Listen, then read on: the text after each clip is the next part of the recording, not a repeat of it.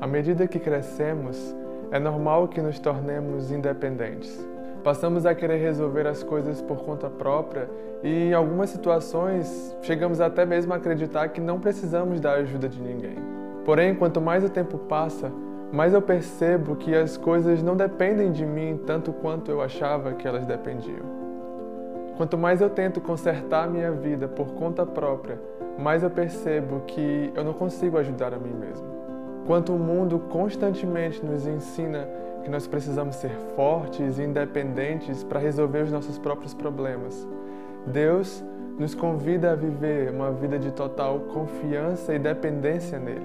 No Salmo 121, encontramos alguém buscando por ajuda. E as palavras deste salmo são inspiradas nas canções que os peregrinos israelitas cantavam enquanto faziam a sua jornada em direção ao lugar de adoração em Jerusalém.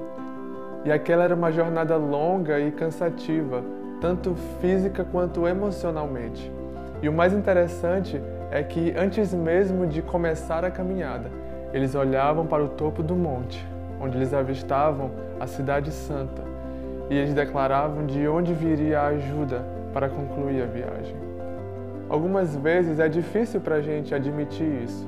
Nós queremos ser capazes de dar conta do recado, mas a verdade é que nós não somos suficientes em nós mesmos e nós precisamos sim de ajuda. E essa ajuda não vem de nós mesmos ou de mais nada. O nosso socorro vem exclusivamente do Senhor.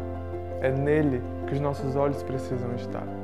Porque ele não dorme e nem cochila.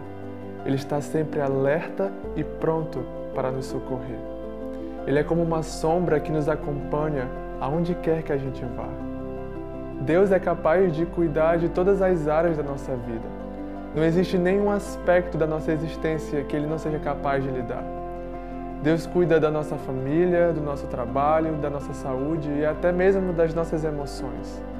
Por isso, não espere que os seus problemas cheguem a um ponto em que você pare e diga: Deus, eu não consigo mais. Decida entregar tudo hoje, no início da caminhada quando você ainda pensa que é suficiente em você mesmo.